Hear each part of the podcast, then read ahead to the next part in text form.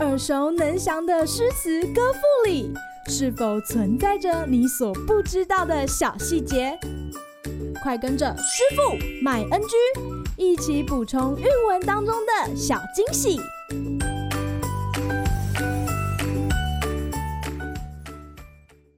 大家好，欢迎来到师傅麦恩居。今天要和大家分享的是王维的《送元二使安西》。渭城朝雨浥轻尘，客色青青柳色新。劝君更尽一杯酒，西出阳关无故人。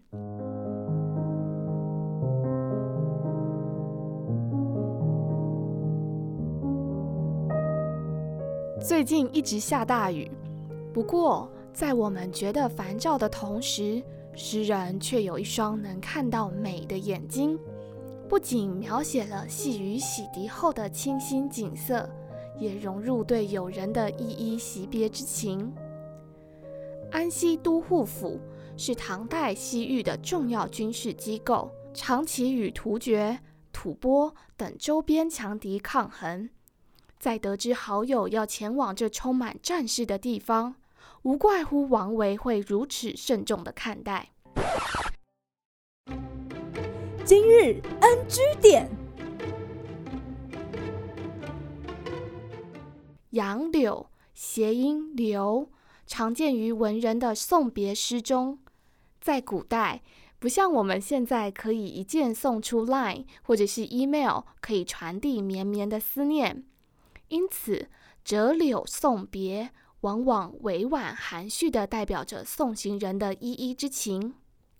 而在这分别的关键时刻，似乎再说什么也无法尽述离情，只能借着多喝一杯的时间。再多让友人停留一会儿，也聊表对友人前程顺遂的祝愿。